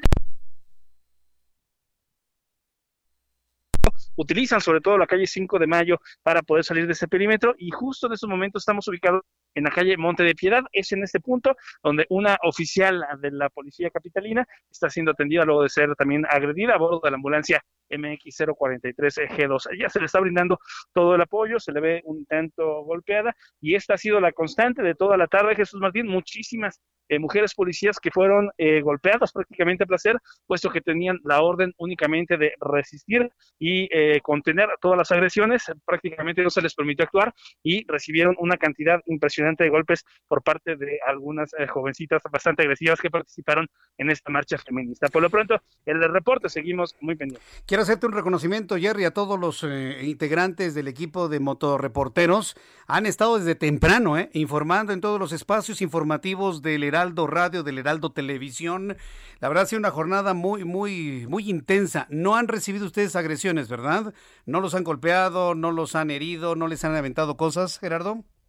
Eh, solo pintura, agua, Jesús Martín, algunos empujones, pero nada de gravedad, al menos lo que nosotros eh, nos hemos encontrado a lo largo de esta cobertura. Parece que nuestros compañeros eh, tampoco, y es importante mencionar que siendo una manifestación feminista, eh, siempre nos hemos mantenido o tratado de mantener a la distancia. Cuando se puede, hay ocasiones donde no, pero esa ha sido la, la constante para tratar de llevar todos los detalles de esta mega marcha que se registró desde muy temprano, Jesús Martín. Correcto, gracias por la información, Gerardo Galicia. Fuerte abrazo. Fuerte abrazo, que te vaya muy bien. Todos nuestros compañeros reporteros. Quiero decirle a nuestros amigos del Heraldo Radio, del Heraldo Televisión, a quienes nos ven en Houston, a quienes nos van a ver por demanda un poco más tarde, en ningún momento, en ningún momento, al menos en, mi equipo de trabajo, pero puedo hablar por toda la compañía, por todo el Heraldo Media Group, hemos puesto en riesgo a nuestros compañeros reporteros y reporteras. En ningún momento en ningún momento. Créame que para nosotros, para mí en lo particular, eh, y para toda nuestra empresa, es fundamental la integridad física de nuestros reporteros. Estas coberturas, sobre todo cuando hay manifestaciones que llegan a grados de violencia, supimos de un reportero que le dieron un martillazo en el costado, le rompieron una, una costilla, un martillazo. Entonces, eh, yo creo que cada quien tiene, tiene una evaluación de la violencia que llevan este tipo de manifestaciones, sabedores de este tipo de violencia, los mantenemos bajo resguardo, cubriendo a distancia, protegiéndose, replegándose cuando hay que replegarse. En ningún momento les hemos exigido ir al centro de los golpes para que sean agredidos, de ninguna manera. Yo creo que todas las empresas de comunicación tienen esa responsabilidad de no usar a sus conductores o a sus periodistas como carne de cañón para que los golpeen y luego estarlo presentando, no, de ninguna manera. Entonces sí quiero decirle que nuestras dos compañeras reporteras, Ingrid Montejano, eh, Jessica, eh, Ingrid y Jessica que estuvieron en el Zócalo, eh, está, están bajo buen resguardo, terminaron ya su jornada, se han regresado, sus camarógrafos están a salvo, Gerardo Galicia también, Javier Ruiz, Israel Lorenzana, Daniel Magaña, todos afortunadamente, a lo mejor mojados, a lo mejor medio pintados porque les tocó algo de pintura, pero nada más. Y hacerles un gran reconocimiento porque pues imagínense cuando está usted viendo a la gente violenta, ¿no? Con piedras, con martillos, que van corriendo, pues el miedo es mayúsculo, ¿no? Entonces siempre les hemos pedido que estén a la distancia, eso sí siempre cubriendo e informando, pero a la distancia, protegiéndose primero ellos antes que cualquier otra cosa. Felicidades a mis compañeros reporteros, de verdad es un orgullo ser parte de este gran equipo de profesionales de la información del Heraldo de México. Vamos con nuestro compañero corresponsal Juan Manuel Casillas. Juan David Casillas desde el estado de Veracruz. Adelante, Juan David. Hola, ¿qué tal? Muy buenas tardes, Jesús Martín. Te saludo con mucho gusto también a todo el auditorio. Comentarte que cientos de mujeres participaron en la marcha en la capital de Veracruz durante el Día Internacional de la mujer y pese al amplio operativo policiaco en la ciudad implementado, un grupo de ellas vandalizó el monumento a la madre en la avenida Ávila Camacho, rompió las ventanas de la Secretaría de Seguridad Pública y prendió fuego al interior de la dependencia estatal. Las feministas se concentraron en el Teatro del Estado Ignacio de la Llave para iniciar el recorrido después de las 12 del día con dirección a Palacio de Gobierno. Durante el trayecto colocaron fotografías de presuntos violadores sobre espacios públicos y la fachada de negocios o viviendas. En esta movilización también participaron un pequeño contingente de ciclistas e integrantes de colectivos de familiares de víctimas de desaparición. Mencionarte también que las feministas usaron piedras y palos para romper las ventanas de la torre de SCP y posteriormente prendieron el fuego al interior del lugar. Los elementos de la Policía Estatal usaron extintores para sofocar el fuego y repeler esta agresión. Posteriormente las mujeres se retiraron y se trasladaron al Palacio de Gobierno, donde lanzaron piedras, botellas con agua, refrescos, huevos, botes de aerosol y otros artículos que tenían a la mano para agredir a los granaderos que se encontraban resguardando este recinto público. Mencionarte también que hubo manifestaciones en Córdoba, el puerto de Veracruz, Orizaba, Tuxpan y Poza Rica. Sin embargo, la más numerosa se registró en la capital del estado. Este es el reporte, Jesús Martín. Muchas gracias por esta información, Juan David Casillas. Hasta luego. Hasta luego, buenas tardes. Y seguiremos revisando toda la información que se ha generado en algunos puntos de la República Mexicana. Pero antes, ¿qué sucede en materia de economía y finanzas? Héctor Vieira nos informa. La Bolsa Mexicana de Valores cerró la primera sesión de la semana con una ganancia del 1.58%, al avanzar 732.87 puntos, con lo que el índice de precios y cotizaciones, su principal indicador, se ubicó en 47.075.41 unidades. En el mercado cambiario, el peso se depreció 0.60% frente al dólar estadounidense, al cotizar en 20 pesos con 75 centavos a la compra y en 21 pesos con 45 centavos a la venta en ventanilla. El euro, por su parte, se cotizó en 24 pesos con 76 centavos a la compra y 25 pesos con 50 centavos a la venta. El secretario de Hacienda Arturo Herrera Gutiérrez reveló que actualmente el 76% de los hombres de 15 años y más ya trabajan en el país, por un 44% de mujeres en el mismo rango de edad, por lo que tomaría hasta un siglo igualar su participación en el mercado laboral del país. Un estudio del Banco Mundial reveló que el ingreso per cápita en México aumentaría un 22% si el país logra cerrar la brecha laboral entre hombres y mujeres y reconoció que los principales frenos para las mujeres son la falta de servicios de cuidado y la maternidad en la adolescencia. La Secretaría de Turismo prevé que para el próximo fin de semana largo, programado del 12 al 15 de marzo, la derrama económica para el sector hotelero del país será de 3.230 millones de pesos, lo que representa la llegada de 1.357.000 turistas. Informó para las noticias de la tarde Héctor Vieira. Muchas gracias, Héctor. Ya estamos en conocimiento de todo lo que en materia de economía y finanzas ha sucedido en nuestro país. El reloj marca las 7 de la noche con 18 minutos. En unos instantes haremos un nuevo recorrido por el Zócalo de la Ciudad de México. Dicen que las mujeres no se van a ir no se van a ir hasta que se abra el Palacio Nacional. Bueno, veremos qué es lo que suceda en los próximos minutos. Por lo pronto, para las personas que no lo escucharon, quiero informarle que luego de diversas versiones que han girado a través de las redes sociales de presuntos francotiradores con armas largas en la azotea del Palacio Nacional, Jesús Ramírez Cuevas, quien es el vocero de la presidencia, no, el vocero del gobierno de México, es que ya no es presidencia de la República, es gobierno de México, está informando a través de, de la cuenta de Twitter, porque sí, pues eh, Twitter es finalmente la plataforma en donde se dan a conocer este tipo de cosas. Escribe lo siguiente, Jesús Ramírez Cuevas, que por cierto, alguien me dijo de que se había equivocado, que había escrito, escrito inhibidor con V y ya luego lo borró y lo volvió a poner bien con la B grandota, la B de, de bueno, de bueno, de bueno, de bueno, bueno, bueno, bueno, todo el mundo se equivoca, pues. Jesús Ramírez Cuevas escribe respecto a las fotografías que circulan de la azotea de Palacio Nacional esta tarde, se precisa que nunca hubo personal armado, escribe Jesús Ramírez. Estoy leyendo nuevamente esto para las personas que nos acaban de sintonizar. Se trató de personal de resguardo. Habrá que aclarar qué es eso, ¿eh? Se trató de personal de resguardo que usó un inhibidor de drones tipo Vision para evitar vuelos sobre Palacio por ser un área reservada por seguridad. Esto es lo que ha escrito Jesús Ramírez. Opiniones a través de Twitter, arroba Jesús Martín MX. En la línea telefónica me da mucho gusto saludar a la doctora Claudia Pedraza, investigadora de la Facultad Mexicana de Arquitectura, Diseño y Comunicación de la Universidad La Salle. Eh, doctora Pedraza, gusto en saludarla. Bienvenida. Muy buenas noches.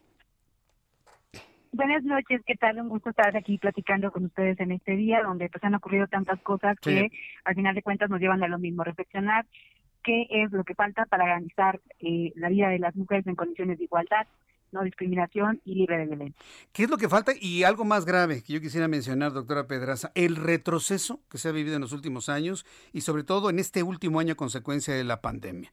¿Dónde se ubican en este momento los derechos fundamentales de las mujeres en México y en el mundo? Yo creo que, eh, bueno, eh, en el caso particular de, de, de, de este hecho de marzo, lo que se está evidenciando es por un lado, el gran retroceso en materia de la igualdad económica, porque eh, la crisis que ha venido con, con, la pandemia y la crisis que se avecina tras un periodo post pandemia le ha pegado particularmente a las mujeres. Por, eh, que, por un lado, porque ellas están ubicadas en el sector que ha sufrido la mayor parte de los estragos, que es el sector de servicios, donde se emplea eh, casi eh, dos terceras partes de la población femenina de este país y porque además muchas de ellas lo hacen en condiciones de informalidad, con contratos temporales, sin derechos laborales y que ahora con esta pandemia pues se han visto totalmente disminuidos. Entonces creo que ese ha sido uno de los principales retrocesos en términos de economía, en términos de derechos laborales y el otro gran foco está sin duda en eh, las violencias, ¿no? Las múltiples violencias que aquejan la vida de las mujeres que hoy en día estamos viendo cómo eh, no solo no han disminuido, sino que se han complejizado por el contexto de confinamiento. Es decir, tenemos una gran cantidad de mujeres que están enfrentando violencia en sus hogares, violencia doméstica por parte de sus parejas y de su entorno, y que además eh, no tienen las posibilidades ahorita de articularse con las redes de ayuda para poder superarlas. Entonces, pese a que las estadísticas en el país nos han mostrado cómo parecería que la violencia está a la baja, la violencia doméstica en este caso, lo que se está omitiendo es que ahorita las condiciones de denuncia no son las que usualmente se tienen y hay mucha violencia no registrada que permanece detrás de esta cortina del confinamiento. Bien, pues eh, eh, doctora Pedraza, hoy 8 de marzo, y, y se lo digo ya con más de 30 años de estar en programas noticiosos al aire, yo le puedo asegurar que este 8 de marzo de 2021 ha sido eh, de los más intensos que he vivido. También el año pasado fue muy intenso. Pero este de manera particular, sobre todo porque hay unas condiciones de carácter político que se han sumado y que han provocado un enojo de las mujeres de una manera excepcional. Sin embargo, pues algunas han caído pues e, e, en este enojo que les ha impedido el detenerse a darle un martillazo a una persona rompiéndole las costillas, o, echándole gasolina a los policías, hay varios heridos. Este, yo entiendo que la vida de una mujer asesinada no se recupera, pero yo creo que este tipo de manifestaciones tampoco abonan a ese llamado de reflexión y de justicia del cual usted nos habla. ¿Qué opina de la forma de, la de las manifestaciones de este 8 de, de marzo del año 2021? Yo quisiera ahí señalar eh, dos cuestiones. Efectivamente, eh, siempre desde los movimientos de las luchas de las mujeres vamos a estar en contra de las violencias, las múltiples violencias, porque sabemos que esas son unas, eh, una de las formas en las cuales se, se ha utilizado para reprimir la vida de las mujeres, ¿no?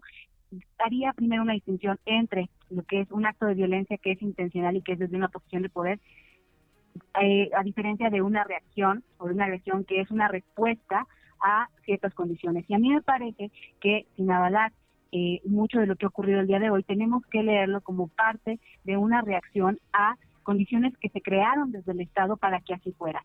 Desde la, desde la colocación del muro hasta el despliegue innecesario de la gran cantidad de elementos de seguridad Bien, eh, eh, eh, doctora, quiero, que, quiero, quiero interrumpirla tantito, nada más déjenme mandar a mensajes comerciales y regresar precisamente con este planteamiento que me parece muy importante, el poder ubicar perfectamente bien en qué contexto se genera esta, esta, estas manifestaciones con algunos datos de violencia. Yo le invito a que me espere unos cuantos minutos aquí en el teléfono. Tengo que ir a los anuncios, regreso enseguida, le invito para que me escriba a través de mi cuenta de Twitter, arroba Jesús Martín MX, y a través de YouTube en el canal Jesús Martín MX. Escuchas a Jesús Martín Mendoza con las noticias de la tarde por Heraldo Radio, una estación de Heraldo Media Group. Heraldo Radio, la HCL se comparte, se ve y ahora también se escucha.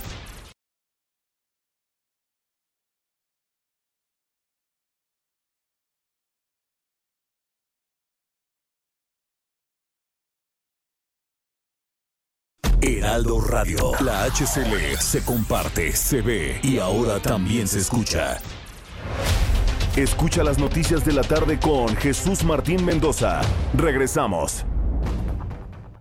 Amigos del Heraldo Radio, qué gusto saludarlos y sobre todo, más gusto me da presentar en este momento a Iker Echeverría de JLN Labs. ¿Cómo estás, Iker? ¿Qué tal, Mónica? Un gusto saludarte. Muy bien, ¿y tú? También, gracias. Y bueno, pues hay que seguir siendo responsables ante esta situación que estamos viviendo de pandemia, cuidarnos y continuar con las medidas de seguridad. ¿Sabes qué, Iker? Detener a tiempo este virus y sobre todo evitar cadenas de contagio. Esto es lo que está haciendo JLN Labs.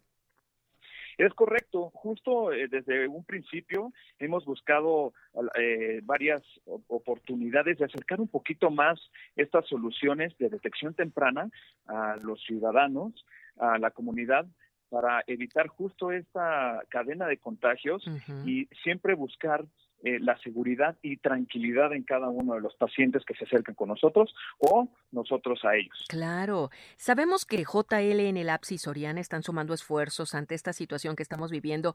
¿Y qué es lo que nos están brindando? ¿Realizando pruebas? Platícanos pues justo con la necesidad de poder acercar, de, tener que acercar estas, eh, estas opciones, eh, juntamos fuerzas, esfuerzos más bien con Soriana, eh, para distintos módulos alrededor de la República, en este momento Puebla, Querétaro, Jalisco, Monterrey, Torreón y Saltillo, obviamente Ciudad de México y Estado de México, para poder acercar un poquito más estas, estas oportunidades de detección temprana y obviamente con precios accesibles, ¿no?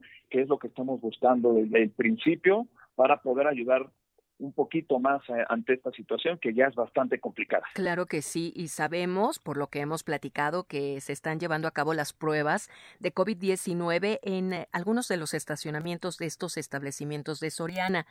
Aquí, ¿qué pruebas pueden encontrar las personas que nos están sintonizando y que seguramente quieren asistir? Es correcto, los, nuestros módulos están en el estacionamiento Soriana, obviamente por, temas de seguridad y para evitar eh, cúmulos de gente. Y podemos eh, realizar tomas de PCR, antígenos y anticuerpos. Más o menos los precios. Van desde 489 pesos en adelante y pues bueno, estas, estas tres pruebas son diferentes, pero cada una ataca o busca un resultado distinto dependiendo en el punto de contagio en el que se encuentre el paciente. Sí, sabemos que son precios accesibles los que maneja JLN Labs y además qué otro beneficio podemos tener, por ejemplo, los resultados en cuánto tiempo. En cuanto a beneficios, exacto, ¿no? Pues, primero el precio que es muy accesible, cada vez trabajamos mucho más para que sea más accesible. Los resultados en menos de 24 horas, contando en PCR, anticuerpos y antígenos, es un resultado mucho más rápido, hablamos no más de dos horas. Y lo, y lo bueno es que no es necesario hacer citas y en, nuestro equipo, que aparte, aparte de ser muy capacitado y calificado para este tipo de pruebas, usa equipo de primera y obviamente nuestras máquinas de vanguardia. Claro, no es necesario hacer cita, esto es importante decírselos a los amigos del Heraldo Radio, se utiliza equipo de primera y hay talento, ¿verdad? Talento en cada una de las personas que nos hacen las pruebas. Dinos por favor los módulos en donde estarán en estos días JLN Labs con Soriana. Puntualmente en Ciudad de México en Coapa y Asturias, lo podrían buscar así, Soriana Coapa o Soriana Asturias, y en el Estado de México en San Mateo, que es bastante popular. te había comentado un poquito también que estamos en Puebla, Querétaro, Jalisco, el norte con Monterrey, Torreón y Saltillo. Y simplemente es cuestión de que se echen un clavado a la página de Soriana y nos puedan encontrar. ¿Algún número? Claro, eh, para atención a clientes en Soriana, 8183 29 92 52. Ok, ¿y en redes sociales? Para Instagram, arroba JLN-Labs. Muy bien, pues muchas gracias, Iker Echeverría de JLN Labs, por la información tan importante que nos haces llegar a todos nuestros amigos del Heraldo Radio acerca de las pruebas que está haciendo este laboratorio para todas las personas ante el COVID-19. Muchas gracias por la oportunidad y a todo tu auditorio acudan a, estos módulos para detección temprana del virus y así evitar una cadena de contagio. Perfecto, muchas gracias Iker. Hasta pronto. Que estés muy bien. Adiós.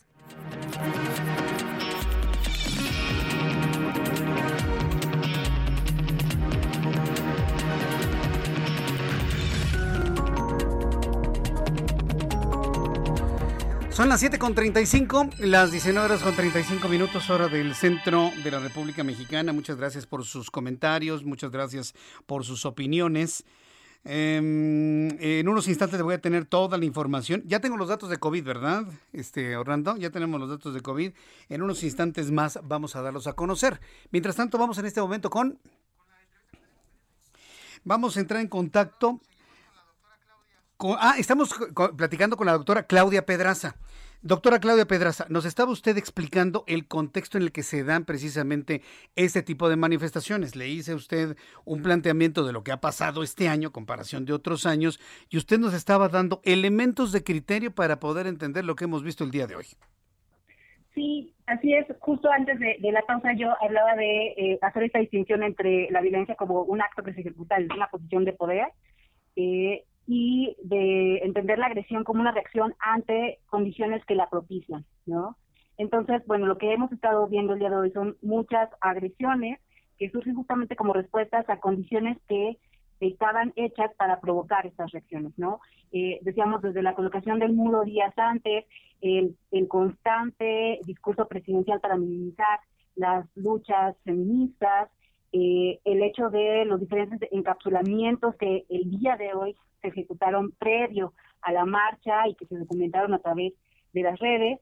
Y finalmente, pues esta estrategia de confrontación que no es la primera vez que ocurre en lo que va de esta administración de la Ciudad de México, es decir, este, esto de lanzamiento de gases, el acorralamiento, el encapsulamiento, que es una, una, una táctica de provocación, una estrategia de provocación que está muy documentada, bueno, generan justo las condiciones para que eh, se generen estas reacciones sumado a que efectivamente segura, seguro es que eh, existan grupos que sí tengan esta eh, intención de eh, no solamente manifestarse, sino intervenir los edificios en las calles, pero también algunos grupos que estén hechos justamente para provocar. Tampoco hay que descartar que en las manifestaciones de este país una gran cantidad de veces han estado otros grupos implicados justo para provocar este tipo de hechos. Sí, la verdad es que, bueno, eso lo sabemos, que normalmente se, se involucran otro tipo, otro tipo de, de manifestaciones, pero acá sí, sí han sido mujeres visiblemente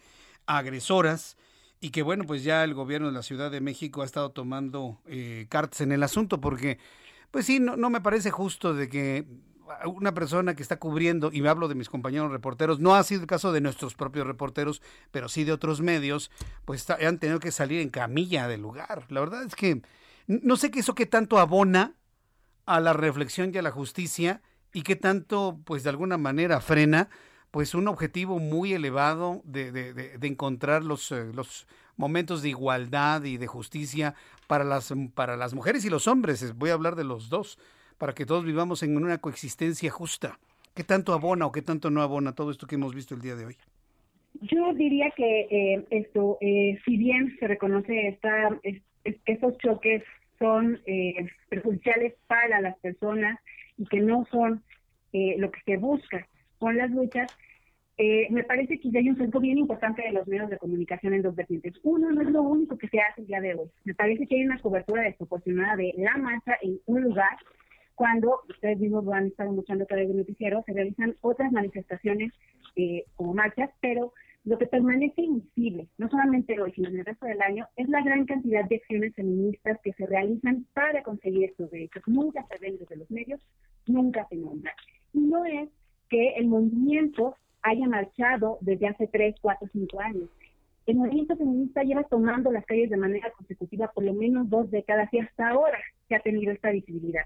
Y otro de los momentos que a mí me parece que generan muchos pesos es que eh, desde hace por lo menos cuatro años, cuando fue la primera marcha eh, contra las violencias machistas, el 24 de abril, en el 2016, se sacó un, eh, una recomendación para los medios que era que de preferencia enviaran a reporteras mujeres que supieran que no pueden estar en medio de las manifestaciones porque justamente estos espacios eh, son los espacios de acción para las mujeres y hasta el día de hoy muy pocos medios siguen estas recomendaciones, ¿no? Y esto, claro, no justifica ningún tipo de agresión, pero sí creo que ahí hay una omisión de los medios a no escuchar lo que está difundido desde las redes y colectivos feministas, ¿no? Es, pues manden mujeres, no se coloquen en la acción, porque ahí es el lugar donde eh, existen eh, las acciones que luego desembocan en muchos de estos comportamientos, eh, respeten los espacios separatistas y todos los años vemos notas de un reportero, de un camarógrafo que se metió y no respetó.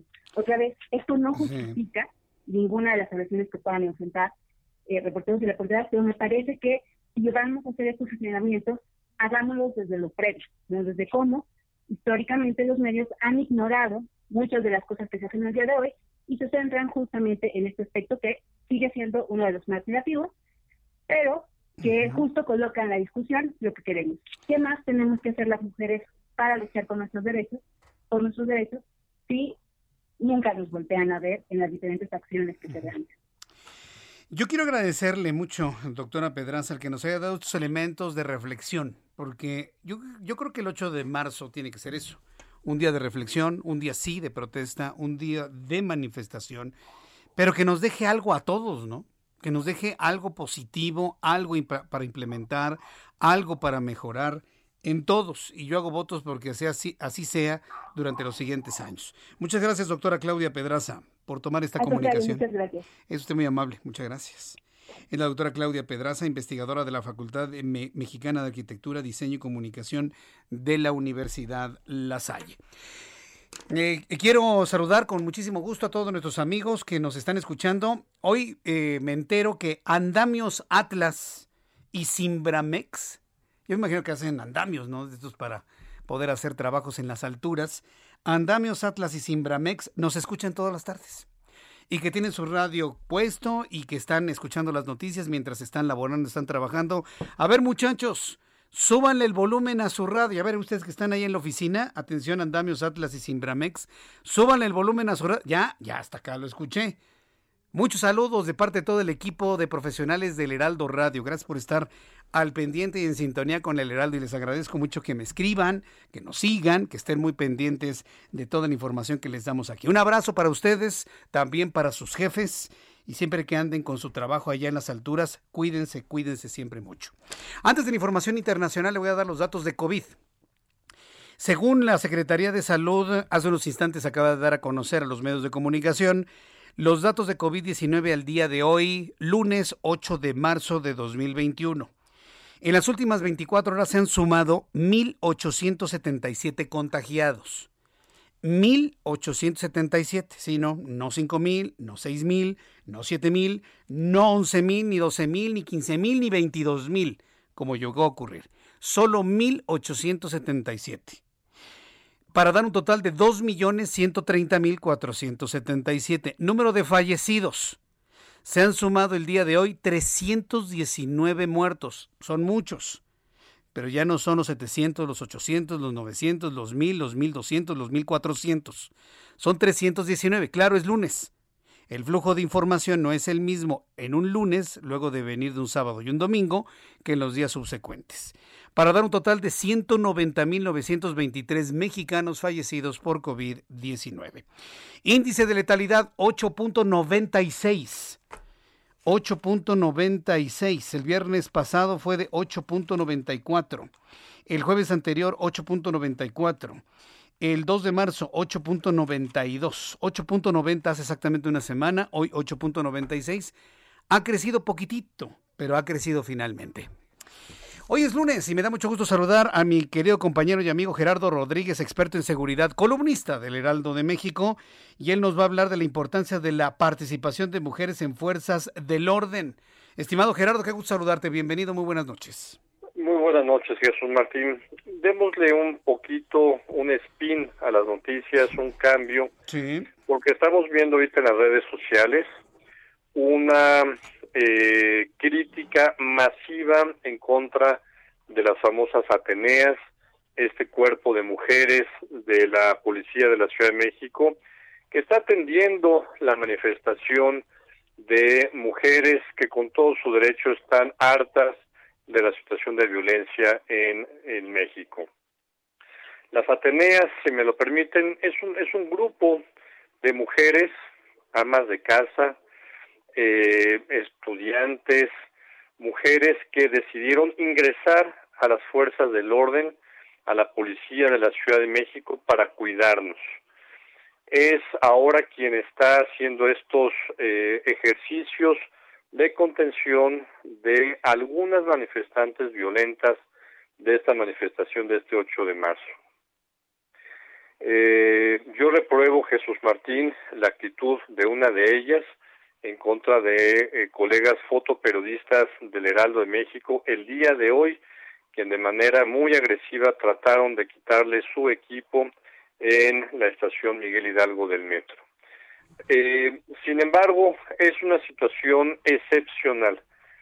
Hoy las mujeres eh, son una minoría en las fuerzas del orden, en las policías, en el ejército, en la marina, y tenemos que promover que ingresen más mujeres para que con su visión puedan mejorar las políticas públicas en las instituciones de seguridad. Jesús Martín, eh, el ejército mexicano, la Marina, la Guardia Nacional, eh, cada año están ingresando más mujeres a estas fuerzas del orden y lo mismo los gobiernos estatales. Eh, tenemos que quitar las barreras de ingreso a las mujeres a estas instituciones que son tan nobles como las que en esta pandemia están dando el frente en materia de salud en los hospitales, las enfermeras, las doctoras, las profesoras, eh, todas las profesionistas. Creo que tenemos que, y estoy convencido, que motivar que las mujeres ingresen más a las fuerzas del orden.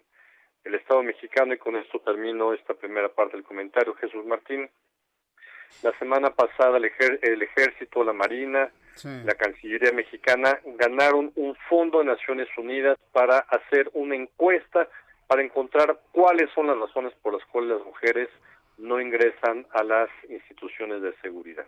Jesús Martín.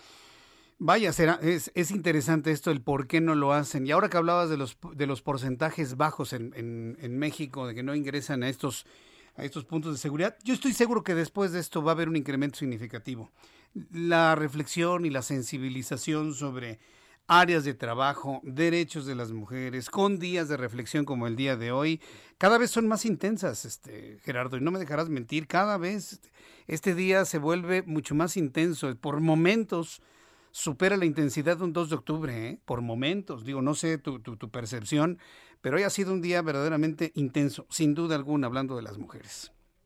Yo creo que es el día más intenso en la vida social del país desde hace dos años y el día de mañana también con el paro nacional de mujeres que muchas están exigiendo ver cómo se vería un país sin la, la labor, el trabajo, el consumo de las mujeres en este en este día. Yo creo que nos merecen todo el respeto y con esto termino, Jesús Martín. Es muy importante ver la visión de las mujeres en, todo, en todos los ámbitos de nuestra vida, laboral, en nuestra casa, en la escuela, en el trabajo, en los medios de comunicación, en las fuerzas del orden. Las mujeres cuando forman parte de las instituciones le dan un toque diferente de visión a las instituciones, porque hay que decirlo, las instituciones las hemos masculinizado, las hemos vuelto muy machistas y necesitamos más mujeres para cambiar la visión de las mismas, Jesús Martín. Yo quiero agradecerte mucho, Gerardo Rodríguez, esta reflexión y toda esta información y tu análisis, como todos los lunes aquí en el Heraldo Radio. Fuerte abrazo, Gerardo. Fuerte abrazo, Jesús Martín. Que te vaya muy bien. Es Gerardo Rodríguez, experto en seguridad y además columnista del Heraldo de México. Cuando son las 7.49 ya en la recta final de nuestro programa del día de hoy, he estado leyendo algunas reacciones por parte del público que me escucha a través de YouTube, porque en YouTube se escuchan las instrucciones que me envía Orlando sobre... Eh, tenemos un reportaje de Cepillín. Mire, Cepillín, que falleció el día de hoy, Ricardo González, independientemente de que a alguien le caiga gordo o que le dé vergüenza, sí, porque también es una, es una gran dosis de vergüenza, quiero decirles, ¿eh? Es una gran dosis de vergüenza que a lo mejor usted se emocionaba viendo a Cepillín en la televisión en la década de los setentas. Si tiene usted vergüenza, aquí no, se no le dé vergüenza. Aquí nadie lo va a cuestionar, ni mucho menos. Aquí al contrario, se va a entender que Ricardo González con su personaje Cepillín generó una época en la televisión mexicana. Pero además, como muy pocos lo hicieron, generaron un programa de televisión ameno, instructivo, divertido y siempre se preocupaba por dejarle algún conocimiento a los niños. Se los digo porque yo lo veía. Las generaciones a las que pertenecemos nosotros crecimos con el acompañamiento de un payasito de la tele, que más que payaso por momentos se convertía en sano entretenimiento y además en un maestro en la pantalla de televisión. Que ya después con su vida cayó gordo, bueno, es otra cosa. Pero el trabajo que hizo en la televisión, muchos quisieran hacerlo y no lo van a poder repetir. Por lo tanto, su partida, su muerte, cierra una página de la televisión como la conocíamos antes. Y es mi compañero Héctor Vieira quien lo recuerda el día de hoy.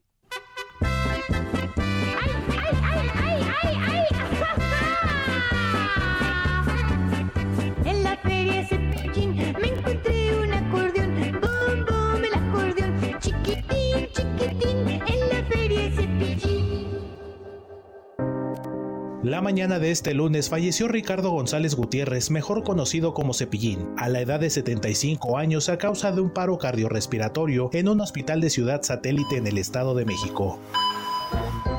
Nacido el 7 de febrero de 1946 en Monterrey, Nuevo León, y cirujano dentista de profesión, el primer vínculo de Ricardo González con su mítico personaje comenzó precisamente en su consultorio dental, cuando se pintaba la cara de payaso para que los niños que atendía tuvieran más confianza y pudiera llevar con éxito sus intervenciones quirúrgicas, lo que lo llevó a la televisión local en 1971 con cápsulas de higiene bucal en la televisora Multimedios.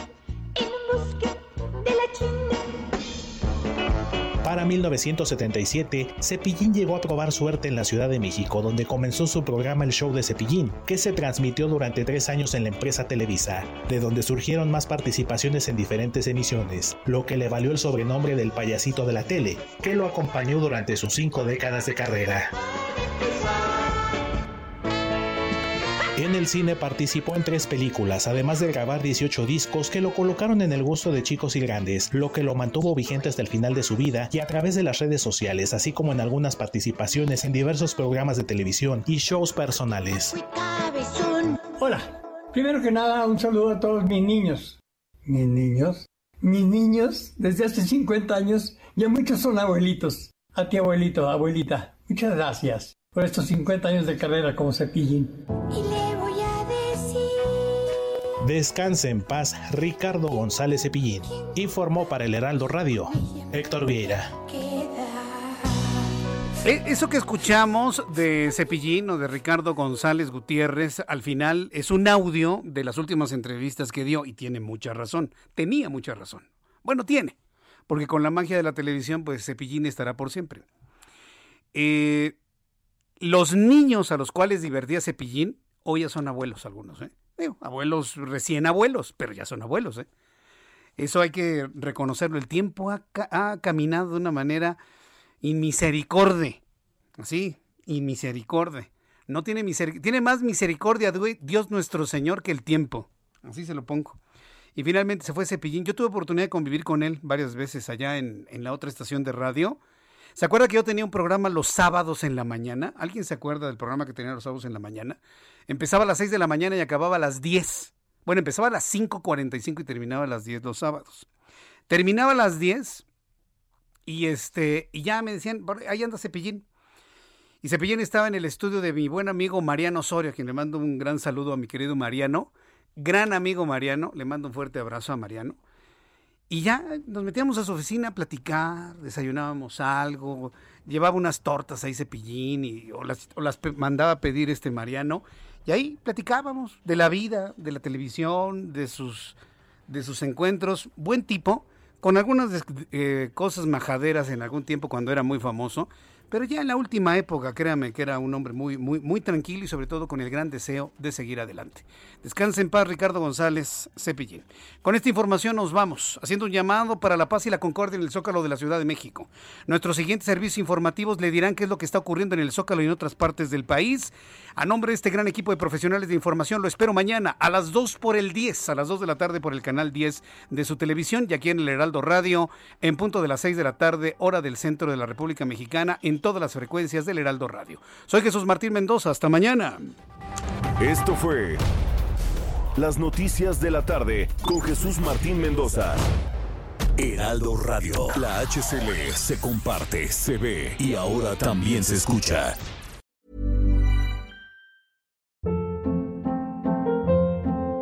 Hold up, what was that? Boring. No flavor. That was as bad as those leftovers you ate all week. Kiki Palmer here, and it's time to say hello to something fresh and guilt-free. Hello Fresh. Jazz up dinner with pecan-crusted chicken or garlic butter shrimp scampi. Now that's music to my mouth. Hello Fresh. Let's get this dinner party started. Discover all the delicious possibilities at hellofresh.com.